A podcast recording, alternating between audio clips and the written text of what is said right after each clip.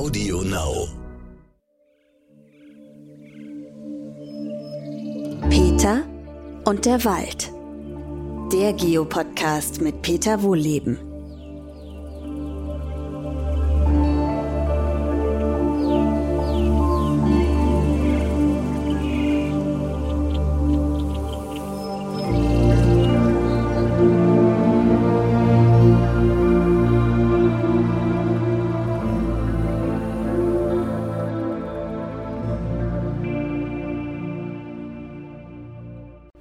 Willkommen zu meinem neuen Podcast. Diesmal nochmal über Waldgefahren, aber nicht Waldgefahren, die von Tieren kommen oder von Pflanzen, sondern die durch Wetter und ähnliche Dinge im Wald warten, zumindest in bestimmten Situationen. Und dann sollte man ja Bescheid wissen. Und darüber würde ich mich gerne heute mal mit euch unterhalten, beziehungsweise euch was dazu erzählen. Ich sitze hier übrigens nur so von den Hintergrundgeräuschen in einem 200-jährigen Buchenwald, der ist geschützt. Unten rauscht ein Bächlein. Es singen noch ein paar Vögel, aber nicht mehr ganz so viel wie im Frühling, bei unserem letzten Waldspaziergang draußen, weil das Brutgeschäft jetzt langsam durch ist und die Vögel jetzt ihr Revier nicht mehr verteidigen müssen oder auf ihre Liebste aufmerksam machen müssen und so weiter. Also das wird jetzt einfach ruhiger. Die kommunizieren schon noch, aber das ist dann eher so ein Piep, Pap, Piep, Pap. Also nicht mehr so viel jedenfalls. Ne? Also von daher ist es ein bisschen ruhiger.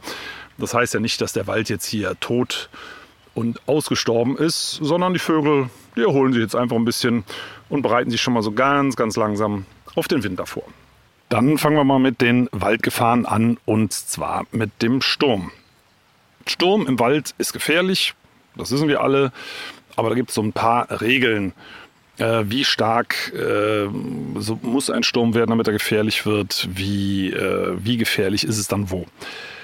Logischerweise oben auf den Bergen besonders gefährlich, aber auch auf der windabgewandten Seite von Hängen. Das ist ähnlich wie bei einem Hausdach. Da ist, die Dachziegel fliegen nicht auf der Vorderseite weg, wenn der Sturm aufprallt, sondern auf der Rückseite. Da zieht dann nämlich, so ähnlich wie beim Flugzeugflügel, der wird ja auch nach oben gezogen, deswegen fliegt ein Flugzeug ja hoch, zieht der Sturm dann teilweise mit über 100 Kilo pro Quadratmeter an den Dachziegeln und die fliegen dann natürlich hoch. Das gibt es im Wald auch. Das ist also auf der windabgewandten Seite der äh, Wald umkippt. Also hinter einer Hügelkuppe muss es nicht unbedingt sicherer sein als obendrauf oder davor. Äh, das haben wir übrigens bei Waldrändern auch oft. Der Waldrand bleibt stehen, weil der Wind muss dann vor dem Waldrand hoch, wird dadurch verdichtet und erzeugt unten drin im Wald einen Unterdruck und dann fallen die Bäume um. Klingt kompliziert, ist aber gefährlich. Also äh, grundsätzlich erstmal wenn, dann ganz, ganz tief in den Wald. Also unten meine ich, ne? wirklich tief im Tal. Da ist es meistens deutlich ungefährlicher. Leider auch nicht in jedem Fall. Ne? Also man soll ja überhaupt nicht in den Wald gehen bei Sturm, logischerweise. Aber äh, die Tieflagen, wirklich ganz tief unten drin, die sind grundsätzlich am ungefährdetsten. Es gibt es ganz selten, das habe ich einmal jetzt in meiner gesamten Forstlaufbahn erlebt, dass äh, so ein Sturm fragt mich nicht, wie der gewirbelt hat, auch in den Tallagen alles durchzauselt hat. Nicht den kompletten Wald umgeworfen, aber hier und da immer einzelne Bäume. Im Wald selber unterschätzt man die Gefahr übrigens. Ist mir auch schon oft passiert. Ich laufe da durch den Wald. Ja, ich weiß, Sturmwarnung, na ja, das wird schon nicht so und ich muss doch jetzt unbedingt noch was erledigen. Ne? Dann äh, gehe ich also raus. Und äh, ja, die Bäume, die biegen sich schon so ein bisschen, hm, sieht nicht so gut aus, aber ich erledige gerade noch das, was ich zu tun habe. Und auf der Rückfahrt sehe ich dann, hups, da ist schon einiges umgefallen äh, weil logischerweise der Wind rauscht oben durch die Kronen, unten am Boden. Das ist ja der Vorteil von Wald herrscht noch relative Windruhe. Also man unterschätzt das dann, aber Bäume sind wie ein großer Hebel und die kippen dann halt irgendwann mal um. Also so ein, ein richtiger Orkan, also dann denke ich, merkt man es auch am Boden, der kann an, an der Stammbasis, also da, wo der Stamm in die, in die Erde, in die Wurzeln übergeht, äh, mit bis zu 100 Tonnen zerren. Also sind gewaltige Kräfte, die da frei werden. Ja, und das sollte man natürlich nicht riskieren dann noch unterwegs zu sein. Die Frage ist halt, ab was für Windgeschwindigkeiten gilt das? Theoretisch kann natürlich immer ein Ast runterfallen, auch bei dem lauen Windchen. Aber sagen wir mal, jetzt mal realistisch, wann wird es wirklich gefährlich? Das ist so ab Windgeschwindigkeiten von 100 Stundenkilometern. Die sind übrigens schnell erreicht. Also wenn ihr in der Wetter-App guckt, egal was ihr für eine habt, dann steht dann oft Windböen bis und meistens sind die in echt höher. Also ich weiß zum Beispiel bei uns, wenn die Wetter-App anzeigt, Windböen bis, ähm, sagen wir mal, 50, 60 Stundenkilometer, dann weiß ich, nee, das können auch 100 sein. Also da müsst ihr so ein bisschen eigene Erfahrungen sammeln und die Wetter-App einfach interpretieren. Also bei uns weiß ich, ne, wenn Windgeschwindigkeiten in Böen bis 50, 60 Stundenkilometer angezeigt werden, dann können bei uns schon Bäume umfallen, weil es tatsächlich 100 Stundenkilometer sind. Und 100 Stundenkilometer, das kann man sich gut merken, das ist halt so eine typische Schallmauer, ab wo es brenzlig wird. Bei Fichte, das ist ja die Baumart, die am häufigsten kippt, äh, sagt man so ab 25 Meter Oberhöhe und 100 Stundenkilometern wird der Hebel, also die Hebelwirkung so stark, dass dann die Bäume anfangen zu kippen. Übrigens vielleicht auch nicht so ganz uninteressante Situation, falls ihr Fichten im Garten habt. Das sind viele Menschen, die haben das, ähm, was ich total süß finde, äh, weil sie es mit den Bäumen gut meinen, die Weihnachtsbäume mit Ballen gekauft. Weihnachtsbäume mit Ballen das war so in den 70er, 80er Jahren modern, äh, wo man gesagt hat, naja, kommt übrigens gerade heute auch wieder auf. Nur für einmal, äh, einmal Weihnachten feiern, stellt man sich den Baum da ins Wohnzimmer und anschließend ist er tot oder ist eigentlich vorher schon tot. Äh, das ist Verschwendung, das machen wir nicht. Äh, wir pflanzen ihn anschließend in den Garten. Und das sind, man sieht auch die Modewelle. Äh, in den 70er, 80er Jahren waren Blaufichten sehr modern. Und ihr seht jetzt überall in den Vorgärten große Blaufichten, also die sehen so richtig blau-grau aus, kann man ganz, ganz deutlich unterscheiden von normalen Nadelbäumen. Ne, so richtig, ja, fast schon eher grau als blau. Äh, diese Blaufichten, die stehen jetzt da und sind natürlich groß geworden. Und mm, ich kriege schon öfter auch äh, mal eine E-Mail oder einen Anruf. Ja, wie sieht das eigentlich aus? Ist der Baum jetzt gefährlich? Äh, muss man sagen, naja, er wird halt immer gefährlicher, je höher er wird, weil die Hebelwirkung bei Sturm natürlich immer größer wird. Ähm, und dann denkt man, ja, okay, aber er ist jetzt erst 10 Meter hoch und naja, da warten wir noch ein bisschen. Ja, aber mit jedem Jahr warten wird es auch teurer. Ja, je größer der Baum, desto größer der Aufwand, ihn zu beseitigen, desto größer auch die Gefahr, dass er ins Haus einschlägt. Also ich weiß, ich verstehe das, wenn ihr jetzt sagt, Mensch, der Peter, der ist doch ein Baumliebhaber, was erzählt er da jetzt von Bäumen absägen? Im Zweifelsfall bin ich natürlich auch ein Menschenliebhaber und wenn der Baum bei euch im Schlafzimmer landet, ist es auch nicht so schön und ihr seid mir lieber als der Baum. Also im Garten ähm, würde ich solche Fichten, muss ich ganz ehrlich sagen, nicht zu groß werden lassen, zumindest dann nicht, wenn sie irgendwo äh, Menschenleben gefährden. Fichten fallen übrigens auch deswegen so leicht um, weil sie in der Regel, also bis auf wenige Ausnahmen, gepflanzt sind und beim Pflanzen beschädigt man immer die Baumwurzeln und gepflanzte Bäume wurzeln in der Regel nicht mehr tief. Die halten sich nicht mehr richtig fest, weil sie ein geschädigtes Wurzelsystem haben. Das ist eben der Grund, warum diese Fichtenplantagen auch so serienmäßig in Reihen umkippen. Man weiß äh, bei Fichte, dass äh, deutlich weniger als die Hälfte überhaupt alt wird, auch im Wald. Ne? Also dass dieses Plantagensystem ist einfach in sich schon störanfällig, weil man eben Bäume mit verkrüppelter Wurzel äh, produziert. Aber gut, also das waren so grobe Faustregel, 100 Stundenkilometer Windgeschwindigkeit. Dann äh, solltet ihr wirklich sehr, sehr vorsichtig sein. Am besten natürlich auch schon vorher nicht in den Wald gehen. Ne? Also ihr müsst ja nicht drauf ankommen lassen. Aber ab 100 Stundenkilometer wird es wirklich lebensgefährlich. Ne? Das, das Problem ist ja auch, äh, ihr fahrt zum Beispiel mit dem Auto und sagt, ach komm, da komme ich noch durch und das mache ich noch haben wir hier auch häufig gehabt. Wir haben hier häufiger Stürme ähm, gehabt, die uns auch unsere Region hier betroffen haben. Da fällt hinter euch ein Baum auf die Straße und vor euch ein Baum auf die Straße und dann seid ihr eingeschlossen. Ne? Also auch bei solchen Wetterlagen bitte nicht mehr Auto fahren. Gut, also das war jetzt das Thema Sturm, Orkan. Ähm, interessanterweise übrigens kommen in Laubwäldern äh, die Bäume zu einer ganz anderen Jahreszeit runter, also nicht in der Sturmjahreszeit, Herbst, Winter, zeitiges Frühjahr, sondern oft im Sommer. Sommergewitter. Sommergewitter sind für Laubbäume viel gefährlicher. Also Laubbäume, die fallen im Winter nicht so leicht um. Die haben das Laub unten. Ne? Also so eine ausgewachsene Buche, die hat über 1000 Quadratmeter Blattoberfläche. Das ist ein Riesensegel. Und das wäre bei Sturm natürlich extrem anfällig. Die Laubbäume werfen das alles schön runter, sind dann sehr windschnittig und fallen im Winter selten, also nicht gar nicht, aber doch sehr selten um. Im Sommer sieht das anders aus. Äh, Im Sommer haben wir ja manchmal auch Stürme. Also erstmal hatten das zum Beispiel letztes Jahr völlig überraschend äh, ein Riesensturm im Juni, wo ich dachte, was ist das denn? Ja, okay, auch das Klimawandel spielt ja, macht ja immer merkwürdige Kapriolen. Ähm, aber die Gefahr lautet eigentlich bei Gewittern. Bei Gewittern ist es so, bevor das Gewitter reinrauscht, frischt der Wind ja massiv auf und oft bilden sich so kleine Windhosen und die ähm, greifen natürlich bei den Bucheneichen, die gar nicht gewöhnt sind, äh, mit so starken Winden zurechtzukommen, eben kräftig an. Und dann äh, werden die häufig richtig abgedreht, diese Laubbäume. Und diese Windhosen, die kann man nicht vorhersagen. Und die kommen, treten eben ganz plötzlich auf und drehen Bäume wirklich in Sekundenschnelle ab. Es lauert noch eine andere Gefahr, das ist heftiger Gewitterregen. Also wenn der Regen sehr, sehr schnell fällt, dann können da wirklich hunderte von Kilo Wasser auf den Blättern lasten. Die müssen erstmal ablaufen und wenn das so rauscht, das dauert halt auch immer noch ein paar Sekunden bis Minuten. Und wenn der Nachschub eben so sturzflutartig hinterherkommt, dann kann das Wasser so schwer werden, dass Kronenteile abbrechen oder sogar ganze Bäume umfallen. Habe ich alles schon gesehen. Ähm, also das ist eine Gefahr, die, die bei Gewitter ähm, äh, besteht und die meisten Buchen, die ich gesehen habe, alte Buchen brechen im Sommer zusammen, nicht im Winter. Also auch bei Gewitter soll man ja eh nicht in den Wald gehen. Übrigens dieser alte Spruch, ähm, ich gehe mal gerade ein paar Meter weiter, sonst schlafen mir hier die Beine ein. Ich habe nämlich hier in der Hocke mit euch gesprochen. Ich muss mal, wie gesagt, mein Blut ein bisschen zirkulieren lassen. Äh, aber es ist ja schön hier im Wald, ein paar Schritte können nicht schaden. Ja, ähm, die alte Regel, Buchen sollst du suchen, Eichen sollst du weichen. Also Thema Blitzeinschlag. Was macht so ein Blitzeinschlag? Ist es unter Buchen wirklich sicherer als unter Eichen? Ihr könnt es euch schon denken, es ist natürlich Quatsch.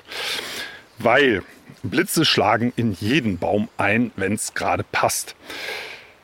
Wie kommt dieser Spruch zustande? Ne, diese alte Bauernregel, ähm, die kommt dadurch zustande, dass man früher das eben beobachtet hat. Okay, ähm, bei Eichen sieht man sogenannte Blitzrinnen und bei Buchen nicht. Also eine Blitzrinne, das ist so, zieht sich von oben von der Krone bis zu den Wurzeln runter, ein aufgeplatzter Stamm. Und da weiß man, okay, da hat der Blitz eingeschlagen. Und dann haben die Leute gesagt, gut, wir sehen das bei Buche nicht. Also schlägt in der Buche offenbar kein Blitz ein. Tja, leider nicht richtig. Bei der Buche ist es so, die Buche hat einen glatten, eine glatte Rinde, also zumindest bis Alter 200. Eine glatte Rinde, wo sich ein glatter Wasserfilm bildet bei Regen. Und der Blitz geht den Weg des geringsten Widerstands oder der besten Leitfähigkeit. Und das ist der Wasserfilm. Also fließt auf der Buche oder läuft auf der Buche der Blitz außen auf der Rinde ab und geht in den Boden. Und am nächsten Tag sieht man da nichts. Und bei der Eiche ist es so, oder auch bei anderen Baumarten, Douglasie, Kiefer, was auch immer, Bäume, die eine raue Rinde haben, da bildet sich kein glatter Wasserfilm, sondern kleine Wasserfälle. Also immer dann wird der Wasserfilm unterbrochen, ne? von Rindenstück zu Rindenstück auf dieser rauen Rinde. Da kann der Blitz nicht gut langlaufen, ist elektrisch nicht leitfähig, weil es ja immer unterbrochen ist. Also läuft der Blitz im nassen äußeren Holz. Also die, die, die jüngsten Jahresringe, also die am nächsten in der Rinde folgen, äh, die sind lebendig. Das sind die Wasserleitungen des Baums und dann läuft der Blitz eben in die Wasserleitung und läuft da ab, erzeugt eine gewaltige Energie, das Wasser verdampft und der Stamm platzt auf. Also bei der Eiche, die Eiche, wenn die vom Blitz getroffen wird, die leidet sozusagen immer. Bei der Buche, die hat einen eingebauten Blitzableiter, nämlich außen. Und deswegen stimmt es eben nicht, dass man sagt, Eichen sollst du weichen, also bitte nicht drunter stellen und Buchen sollst du suchen. Also die bietet Schutz. Das ist, wie ihr jetzt wisst, Quatsch. Aber was machen wir denn dann bei äh, solchen Wetterlagen? Also Blitzeinschlag ist wirklich gefährlich. Ich habe das schon mal bei, bei einem Douglasien, bei einer Douglasienplantage gesehen. Große alte Douglasien, so sagen wir mal 70-jährig. Da ist eine Douglasie getroffen worden. Das habe ich am nächsten Tag gesehen. Ähm, da mit dieser Blitzrinne drauf. Und im Umkreis sind noch 16 andere Douglasien mit abgestorben, weil eben auch über den Boden ähm, dieser Strom verbreitet wurde und hat die Bäume eben zum Absterben gebracht. Also äh, bei Blitzwetterlagen sollte man grundsätzlich hohe Bereiche im Wald meiden. Es kann, können noch andere Sachen passieren. Ich habe es auch schon mal gesehen, dass ein Stamm aufgeplatzt ist und Holzsplitter, so messerlange Holzsplitter, auch wie Messer durch die Gegend geflogen sind. Einige sind sogar in den Nachbarbäumen stecken geblieben. Also mit einer irren Energie platzt das da teilweise auf. Da will man nicht dabei sein. Deswegen kann man nur sagen, wenn ihr im Wald unterwegs seid und ihr seid irgendwo im Hügel- oder Gebirgsland unterwegs, geht in die tiefen Lagen. Also in Tieflagen, rein theoretisch könnte es da auch passieren, habe ich aber noch nicht gesehen, dass wirklich in Tieflagen ein Blitz eingeschlagen hat. Also immer runter gehen, runter, runter, runter. äh, nicht aus dem Wald raus, auf die Wiesen. Können wir auch denken, ja, an den hohen Bäumen schlägt es ein. Aber auf den Wiesen seid ihr ja dann der höchste Punkt. Äh, also auf den Wiesen würde die Regel lauten, geht in die Hocke. Ne, denn wenn der Blitz einschlägt, dann läuft er nicht so lange durch euren Körper durch, sondern kann besser abfließen. Aber wenn ihr im Wald seid, dann geht nicht auf die Wiesen raus, äh, weil dann, wie gesagt, dann seid ihr der Blitzableiter. Das ist dann auch keine gute Lösung. Also wenn ihr schon im Wald unterwegs seid, sucht tiefere Lagen auf. So, das ist das Thema Gewitter. Aber wir haben noch andere Wetterlagen, zum Beispiel Nebel. Also man denkt, also Nebel im Wald geht's noch. Ja, also gerade bei ähm, Buchen und Eichen, großen Buchen und Eichen, habe ich ja schon oft gehabt, völlig windstill. Und die Luft ist halt sehr neblig, wunderbare, magische Stimmung morgens im Wald. Und dann hört man ab und zu mal so Roms. Dann ne, ein paar Minuten später wieder Roms. Ja, das sind dicke, abgestorbene Äste und die saugen sich in dieser nebligen, feuchten Luft voll Wasser. Und irgendwann werden sie dann so schwer, dass sie runterfallen. Und ich meine, so einen armdicken, fünf Meter langen Ast, vollgesogen mit Wasser, der wiegt ein bisschen was. Wenn man den aus äh, 20 Meter Höhe auf den Kopf kriegt, nicht empfehlenswert. Das ist eine Wetterlage, die hat man nicht auf dem Schirm. Ähm, es kommt im Herbst eben häufig vor, im Frühjahr häufig vor. Ähm, so eine Wetterlage ist es äh, kommt jetzt nicht laufend vor, dass dann dicke Äste runterfallen, aber da sollte man ein bisschen Auge drauf haben und wenn ihr durch den Wald lauft, ihr hört ja auch, was um euch rum passiert. Ähm, achtet mal drauf, ne? also wenn da öfter was runterfällt, dann würde ich halt diesen Tag eher zu Hause im Garten verbringen und nicht im Wald. Äh, es gibt weitere Wetterlagen, gerade im Winter. Das ist zum Beispiel Nassschnee.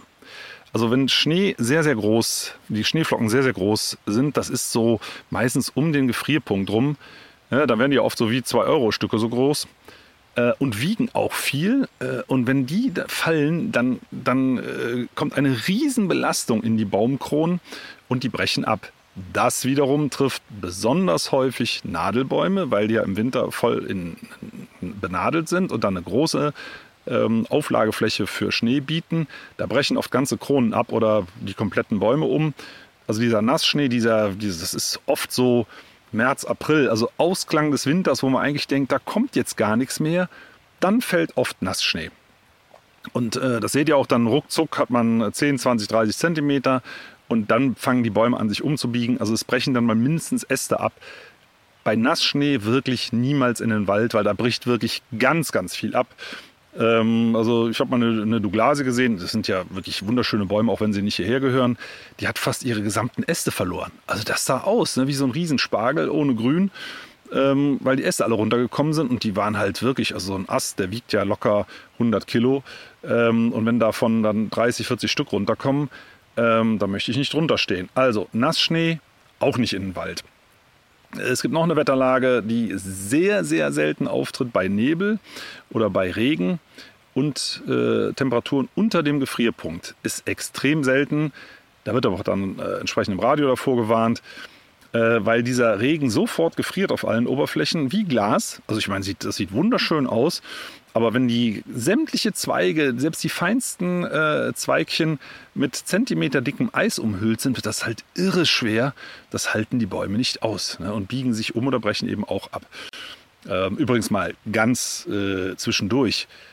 Ihr habt äh, im Jahr wirklich an gefährlichen Tagen im Wald vielleicht 10 oder 15 also nicht, dass wir uns jetzt falsch verstehen hier bei, der, bei diesem Podcast, dass äh, ich dafür, euch davon abhalten will, in den Wald zu gehen. Nein, ganz im Gegenteil. Das also Wald ist wunder, wunderschön. Und wir haben gerade schon darüber gesprochen, äh, dass es eben so ein paar Kriterien gibt, wo man sagt, da besser heute nicht.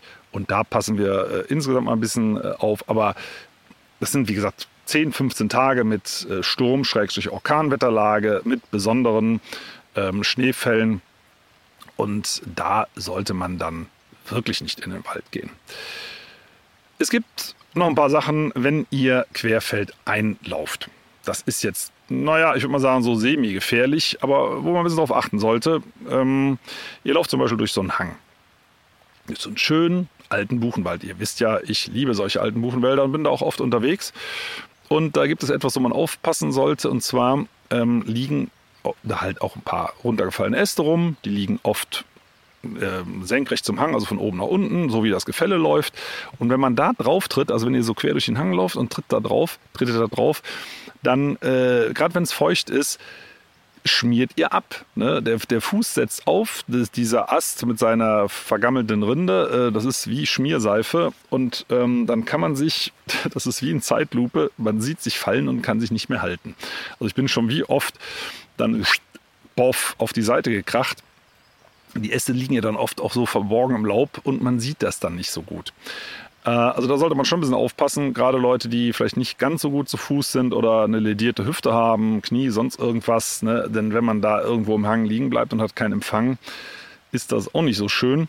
Äh, was kann man machen? Äh, geht am besten auf Wildwechseln. Also Wildwechsel, das sind so ganz schmale Pfade, also vielleicht so 20, 30 Zentimeter breit. Man sieht das wie so ein ganz schmaler Trampelpfad, aber zu schmal, um von Menschen zu sein. Äh, also die Wege, Wege und Straßen haben ja nicht wir Menschen erfunden. Das haben die Wildtiere auch drauf. Die benutzen übrigens genauso lange wie wir auch, teilweise Jahrhunderte, immer dieselben. Die sind dann auch schön ausgetreten, die werden von Generation zu Generation weitergegeben. Also gibt es echte Traditionen auch, Fernwege und so weiter. Gibt es alles. Es gibt ja, also wie, wie das äh, weiter vererbt wird oder auch äh, an die junge Generation gelehrt wird. da gibt es eine Geschichte, die ich mal gehört habe, ähm, vom Eisernen Vorhang zwischen Tschechien und ähm, Bayern. Da haben äh, Hirschrudel früher anscheinend äh, rüber gewechselt, also sind rübergegangen. Aber beim Eisernen Vorhang ging das nicht mehr, also wurde dieser Fernwechsel unterbrochen, diese Fernstraße des Wildes. Und die Hirsche haben immer umgedreht, logischerweise an, diesem, an dieser Grenzbefestigung. Und als sie dann weg war, haben die das noch viele Jahre weitergemacht weil die äh, eben das gelehrt bekommen haben, dass es da nicht weitergeht, auch wenn da überhaupt kein Hindernis mehr war. Also man sieht, auch Wild, Rehe, Hirsche sind Gewohnheitstiere. Also diese Wildwechsel, diese, diese Wildwege, die kann man sehr schön laufen, die Wildtiere haben nämlich ähnliche Ansprüche an Wege wie wir auch. Da sollen keine Hindernisse sein, keine Brombeeren. Das soll nicht so ein starkes Gefälle sein, weil das ja anstrengend ist, bergauf und bergunter zu laufen. Also läuft man schön im Hang. Und es sollen möglichst wenig Hindernisse da sein. Das heißt also irgendwie umgefallene Bäume oder querliegende Äste. Und wenn, dann sieht man die, weil durch das viele Belaufen äh, durch die Wildtiere ist, es, ist dieser Bereich eben meistens laubfrei. Also da kann man sehr, sehr schön langlaufen. Ähm, wenn ihr dann mal durch einen Bach durch müsst, also wenn ihr so ein bisschen querfeld einlauft, finde ich sehr schön. Kann ich auch nur empfehlen. Ich weiß, wenn ich sowas sage, dann sagen viele Leute, ah, wenn es ermutigt der die Menschen, alle quer durch den Wald zu laufen und die armen Tiere werden gestört. Hey, das macht nicht jeder und auch nicht andauernd. Und wenn ihr das wildtierfreundlich machen wollt, dann äh, seid doch laut. Also unterhaltet euch. Da denkt man immer, ja, man muss leise sein und äh, sonst, sonst stört man die Tiere. Nein, seid laut. Also ihr müsst jetzt da keinen Ghettoblaster mitnehmen oder so, aber unterhaltet euch. Und dann wissen die Wildtiere, aha, äh, da kommen Wanderer, das sind keine Jäger, weil die haben Angst vor Jägern. Also, und Jäger bewegen sich ja in der Regel leise, die pirschen und versuchen ein Tier zu schießen und die wissen natürlich genau, äh, schießende Menschen, das ist eine Todesgefahr und wenn ihr euch nicht bemerkbar macht, dann wissen die ja nicht, ist das jetzt ein Jäger, ist das eine Pilzsucherin, ist das ein Wanderer, ist das eine Mountainbikerin? Und so weiter. Also laut sein, äh, also unterhalten, einfach Spaß haben, ne? nicht extra leise sein. Und dann kann man auch schön quer durchlaufen. So, wir waren beim Querdurchlaufen, nächstes Hindernis ein Bach. da sieht man immer die schönsten Szenen, muss ich ehrlich sagen. Und ich warte da manchmal schon drauf. Ich warne natürlich die Leute, wenn ich wenn ähm, äh, merke, was sie vorhaben. Ne? Was hat man vor? Es ist ein Bach und der ist zu groß, um drüber zu springen. Übrigens, auch wenn der Bach nur einen halben Meter breit ist, ist der zu groß zum drüberspringen. Ich sag's euch. Was macht man? Man sucht, man, man geht an die Böschung und klar, logisch, macht, versucht mit einem Riesensatz rüber zu springen. Und wenn ihr aufkommt, dann kommt ihr natürlich mit mehr als eurem Körpergewicht auf, weil ihr diese Schwungkraft äh, noch habt. So. Und bei Bächen ist es halt häufig so, dass der Uferbereich sehr feucht, schrägstrich, schlammig ist. Ne? Und wenn ihr dann abspringt und am anderen Ende aufkommt, könnt ihr Glück haben. Oder wenn ihr Pech habt, dann äh, steckt ihr halt äh, bis zum Knien im Schlamm. Kann übrigens schon beim Abspringen passieren, dann äh, tretet die auch nochmal mit richtig Kraft auf. Ähm, und deswegen sollte man gerade bei so kleineren Bergbächen, die nicht allzu tief sind, reintreten.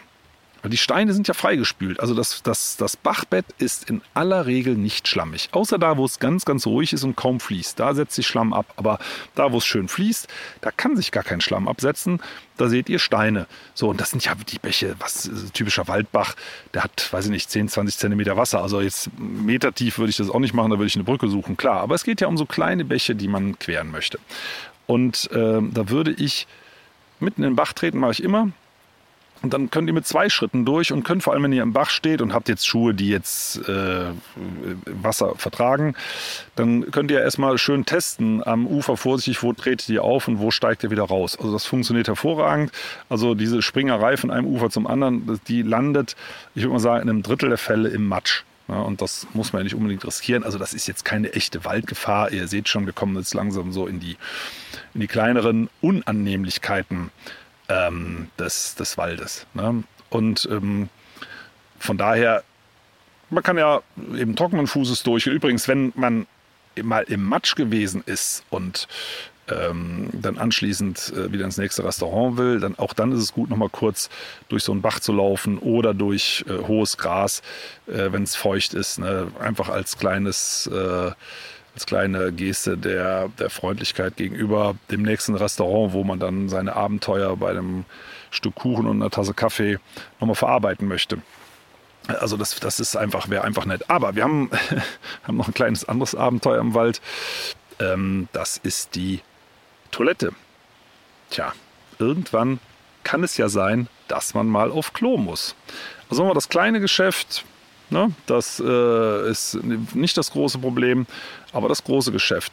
Und jetzt steht man da und hat nichts.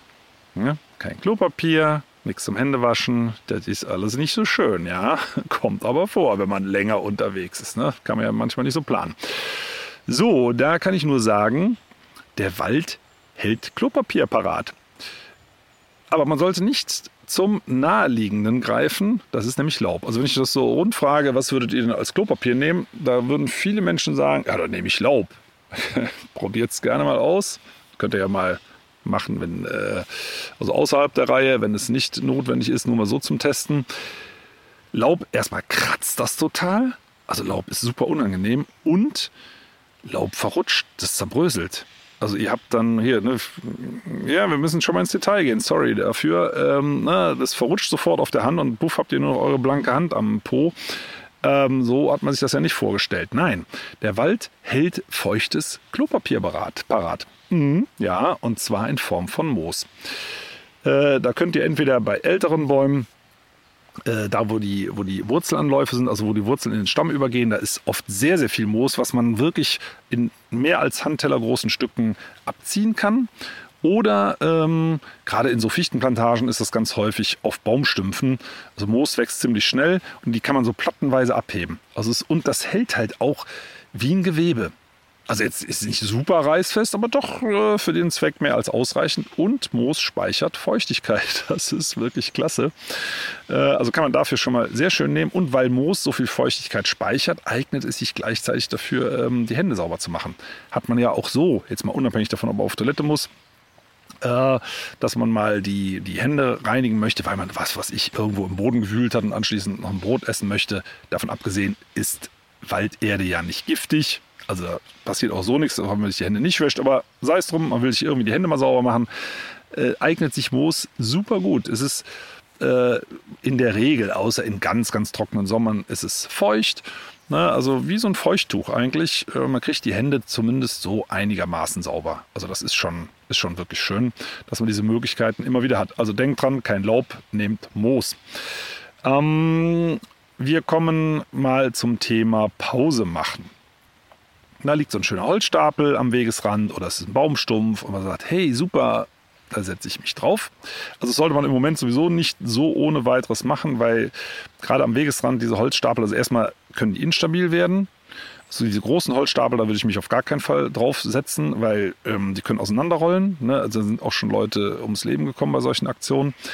Aber sehen wir mal an, da liegen jetzt so zwei, drei Baumstämme einfach so auf dem Boden, die können ja nicht wegrollen.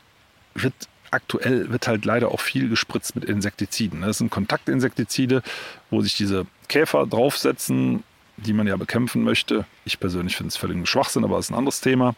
Der Käfer setzt sich drauf und fällt tot runter. Übrigens auch jeder Schmetterling, alles. Das sind Nervengifte.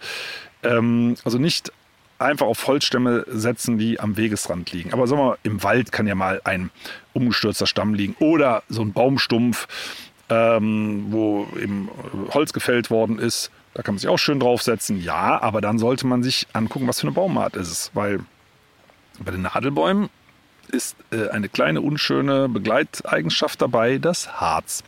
Ja, ihr fühlt so auf den, auf den Stamm. Harz hat die Eigenschaft, dass es bei kühleren Temperaturen eben sehr hart wird. Und wenn es warm wird, Körpertemperatur reicht da Dicke aus, wird es flüssig. Und das klebt wie Sau und das lässt sich auch ganz schlecht wieder aus den Klamotten entfernen. Gut, da gibt es so spezielle, müsst ihr mal gucken, das ist dann schon eher harte Chemie, so Fleckenentferner. Da, da geht das dann noch, aber es grundsätzlich, es klebt und im Wald selber, da nützt dann leider auch kein Moos was. Ähm, verkleben die Finger, man wird das Zeug dann so schnell nicht mehr los. Also guckt drauf, wo ihr euch hinsetzt, ob da Harzaustritte sind. Also auf Nadelholz würde ich mich grundsätzlich nicht setzen. Äh, setzt euch auf Laubbäume. Laubbäume harzen nicht. Also egal ob Buche, Eiche, Ahorn, äh, Hainbuche, Birke, sonst was, die harzen alle nicht. Das machen Nadelbäume. Und dann, wie gesagt, eben sehr, sehr unangenehm. Ja, also mit den äh, Waldgefahren sind wir soweit durch. Also nochmal, ich möchte euch nicht davon abhalten, äh, in den Wald zu gehen. Ne? Ähm, das ist wirklich wunderschön. Nein, was ich möchte, ist, dass ihr wirklich ein schönes Erlebnis habt, dass ihr die Natur genießen könnt und dass ihr dabei aber nicht zu Schaden kommt. Und man muss ja ganz ehrlich sagen, wir hatten ja auch schon mal einen Podcast über tierische Waldgefahren. Insgesamt ist Wald der sicherste Ort überhaupt. Ne? Also ich meine, äh, ich weiß, wir haben alle Instinkte und alleine im Wald haben wir Angst. Und ähm, viele Menschen haben Angst, da könnte ja jemand hinter einem Baum lauern. Und äh, da muss man sagen, okay, also das kann in einem Stadtpark sein, ja, da kommen auch öfter Leute vorbei, aber in den tiefen Eifelwäldern oder im Schwarzwald oder ähm, Mecklenburg oder Brandenburg irgendwo der Einsamkeit, da steht keiner hinterm Baum. Der würde ja verschimmeln, bis da jemand vorbeikommt. Aber unsere Instinkte sind da äh, sehr, sehr äh, auf Hab 8, vor allem nachts. Könnt ihr mal ausprobieren eine Nachtwanderung kann man wirklich empfehlen, um seine eigenen Instinkte mal kennenzulernen. Da ist niemand. Und auch in Deutschland gibt es keine gefährlichen Tiere, die euch nachts anfallen. Gibt es nicht, selbst die Wölfe nicht. So, ihr geht nachts durch den Wald. Vielleicht macht es zu zweit. Wenn ihr euch traut, macht es mal alleine. Äh, also selbst bei mir, und ich weiß ja, wie es geht, stellen sich dann manchmal schon so ein bisschen die Nackenhaare auf. Ne? Weil man irgendwie doch denkt, Mensch, da muss doch irgendwas sein weil wir eben nicht sehen können und äh, dann nicht mehr unserem Wissen vertrauen. Dann werden die Instinkte kräftiger. Also ich würde es mal empfehlen, übrigens, wenn wir bei Gefahren sind, bleibt, wenn ihr nachts unterwegs seid, auf den Waldwegen. Warum? Ansonsten kann es ins Auge gehen und zwar wörtlich. Ihr seht ja die abstehenden Äste nicht. Und gerade bei, bei Nadelbäumen, diesen Nadelbaumplantagen, da stehen ja diese Astquirle, und ab diesen abgestorbenen Ästen, die ja sehr, sehr lange am, am Baum bleiben, ab. Ne, also wenn man da dagegen kommt, ähm, das ist natürlich ähm, extrem übel. Also wenn eine Nachtwanderung, immer schön auf den Wegen. Und dann nochmal, schaut mal, was eure Instinkte machen. Da seht ihr mal, wie mächtig unsere Instinkte sind. Und die fuschen uns ja, der Schlenker sei erlaubt, auch in der Politik ständig ins Handwerk. Politik ist, da meint man manchmal, warum sind denn die Leute so unvernünftig? Es weiß doch jeder, zum Beispiel beim Klimawandel, dass wir endlich was machen müssen. Da spielen halt ganz viele Instinkte eine Rolle. Und es tut gut, wenn man die eigenen Instinkte mal kennenlernt. Wir haben aber eine Gefahr noch außen vor gelassen und das ist das Feuer. Äh, Waldbrände bei uns gibt es von Natur aus eigentlich gar nicht. Es gibt keine natürlichen Waldbrände. Also Buchen- und Eichenwälder brennen nicht. Ist, deswegen muss man zum Beispiel ja Brennholz auch mindestens zwei Jahre ablagern, weil es sonst kokelt und ganz viele Schadstoffe freisetzt, weil es eben nicht richtig brennt. Äh, das sieht bei, bei äh, Nadelbäumen anders aus, aber diese riesigen Nadelplantagen, die wir in Deutschland haben, die sind ja nicht natürlich. Also haben wir übrigens nicht nur in Deutschland, aber auch in Österreich, Schweiz, Niederlanden, in Kanada, in USA, überall, wo diese Nadelplantagen sind. Da können sich Feuer sehr, sehr leicht ausbreiten. Zumal sie sehr trocken sind am Boden. Äh, und die Nadelbäume selber, das, das sind eigentlich wie gefüllte Benzinfässer. Äh, die brennen, auch wenn, wenn, wenn sie grün sind. Äh, also Laubbäume, wie gesagt, im lebendigen Zustand unmöglich, die anzuzünden. Bei Nadelbäumen geht das sehr leicht, vor allem wenn es eben ein paar Wochen nicht geregnet hat. Ähm, und klar, also bei Waldbränden würde man eh nicht in den Wald gehen. Dahin zielt äh, mein, meine Erläuterung auch gar nicht, sondern äh, die zielt aufs Feuer machen im Wald. Also Feuer machen im Wald, im eigenen Wald darf man das. Ja, aber wer hat schon eigenen Wald? Gut, ein paar von euch haben vielleicht eigenen Wald. Man kann ja auch irgendwo mal fragen. Äh, wenn es viel geregnet hat, ist das okay. Aber wenn es trocken ist, wird es halt echt gefährlich. Gerade bei Nadelbäumen. Übrigens, wenn ihr ein Feuer machen wollt, das Gefährliche sind ja die Funken, die fliegen. Wenn ihr funkenfreies Feuer machen wollt, auch im Garten, dann nehmt äh, Laubholz ohne Rinde. Also die Rinde macht die Funken und beim ähm, diese, je mehr ihr so feine Äste nehmt, wo sehr viel Rinde dran ist, desto mehr Funken, das sieht teilweise aus wie so eine von der Länge her wie eine halbe Zigarette oder so, fliegen dann sehr weit durch die Gegend und können so einen Wald anzünden. Also nicht so viel feines Reisig nehmen. Also wenn ihr mal ein Feuerchen machen dürft im Wald, dann nehmt Holzscheite ohne Rinde und nehmt einen Grillanzünder. Ne? Und nicht, nicht so viel Reisig, weil das, wie gesagt, das fliegt sonst sehr, sehr weit durch die Gegend, die Funken. Äh, Laubbäume, Laubholz äh, brennt halt ohne große Flamme und knackt nicht so viel. Äh, bei Nadelbäumen, dieses Harz, ne, wenn das platzt, äh, das mal poff, knick, knack, dieses Knistern, das Schöne, das macht zum Beispiel Fichte. Das ist im Ofen ganz heimlich, das ist bei einem Lagerfeuer im Garten ganz heimlich, wobei mh, hm, da können einem auch die Klamotten kaputt gehen. Äh, kommen wir gleich vielleicht noch ganz kurz dazu. Äh, aber also Nadelholz sprüht Funken. Das ist für diese Feueratmosphäre ganz toll, aber im Wald, in Bezug auf Waldbrand, ganz schlecht. Also da würde ich ähm, Laubholz ohne Rinde nehmen und einen Grillanzünder. Da ist man auf der etwas sichereren Seite und natürlich hinterher super gut ablöschen. Und das ist genau das Thema. Der Boden muss blank sein. Also wirklich blanke Erde. Ähm, ich habe das schon mal gesehen. Das war, glaube ich, boah, Dezember oder Januar. Ähm, da hat es angefangen zu qualmen, hat mich jemand angerufen, da, da brennt es irgendwo im Wald. Das war nicht zum Glück nicht viel. Das war nur ein paar Quadratmeter, aber da hat sich das Feuer durch so eine dicke Moosschicht gefressen, die unter einem Lärchen bestand. Ja, hier gibt es halt leider auch noch ein paar Plantagen, also das sind ja so Nadelbäume.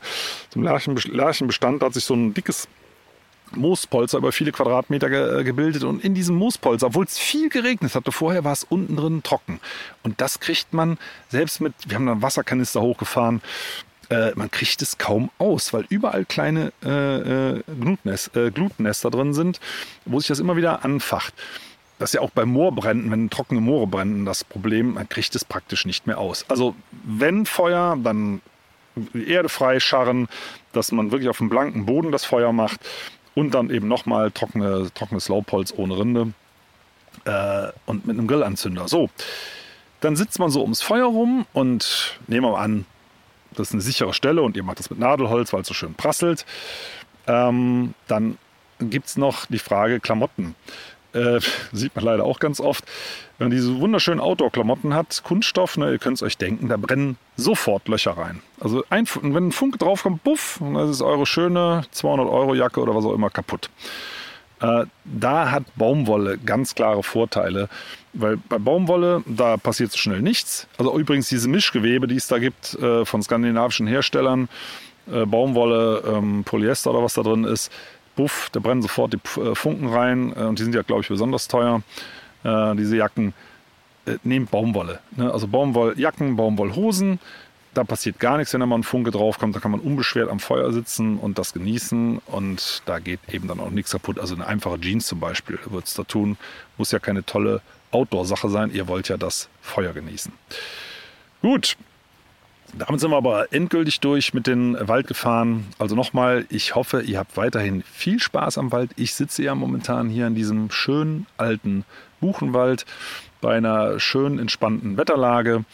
Äh, die Sonne scheint, äh, es ist Windstille, es ist nicht nebelig, also ideal, um zum Beispiel mal sich eine Stunde unter einen Baum zu legen und einfach mal in die Luft zu gucken. Das würde man heutzutage modern als Waldbaden bezeichnen, kann ich auch nur empfehlen, ne? auch wenn es vielleicht erstmal merkwürdig klingt, aber das ist ja einfach Entspannen im Wald.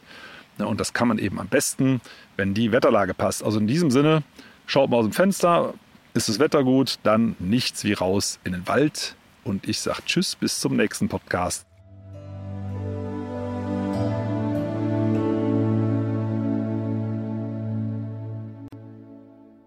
Schön, dass ihr zugehört habt. Vielen Dank.